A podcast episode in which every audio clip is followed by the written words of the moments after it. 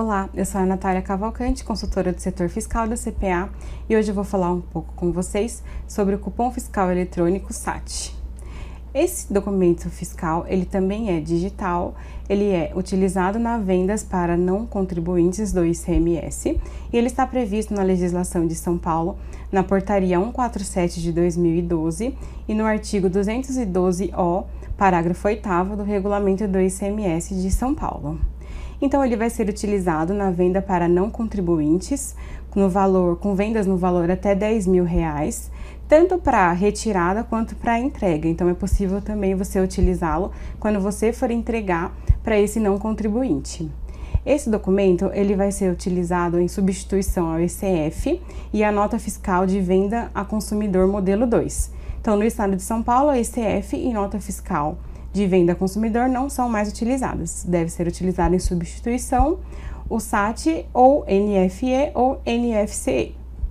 É, então, como eu estava dizendo anteriormente, ele pode ser utilizado nessas vendas ao não contribuinte com valor até 10 mil reais e nessa operação fica você obrigado a emitir, a transmitir os, o documento fiscal para a Cefaz e é impresso um extrato para o seu cliente.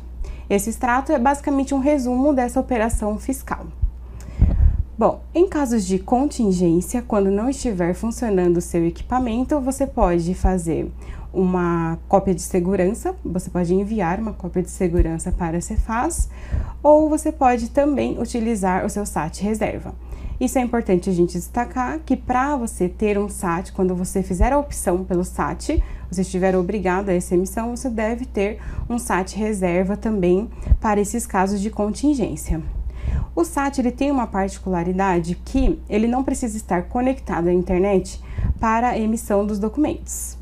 Então, quando você estiver fazendo, por exemplo, uma venda fora do estabelecimento, na qual você também pode levar o seu SAT, você vai fazer essa emissão dos documentos para esses não contribuintes e aí você pode não estar conectado à internet. Porém, você vai ter que se conectar à internet no prazo de até 10 dias para poder enviar esses documentos para a Cefaz.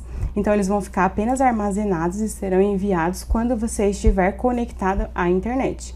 Por isso, é imprescindível que você se conecte em até 10 dias, pois isso está na própria portaria CAT 147 de 2012, e se você não transmitir esses documentos em até 10 dias, eles vão ser considerados inábeis. E o que é importante também a gente destacar é que em casos de você é, errar o seu documento fiscal com um valor menor, você pode fazer um SAT complementar. Nesse caso, você vai fazer com essa diferença de valores e não tem problema nenhum. O único problema seria caso tivesse algum erro nesse documento. Não podemos fazer uma carta de correção para o SAT, como a gente faz para, o, para a NFE. Nesse caso, você deve procurar o posto fiscal para verificar qual vai ser o procedimento.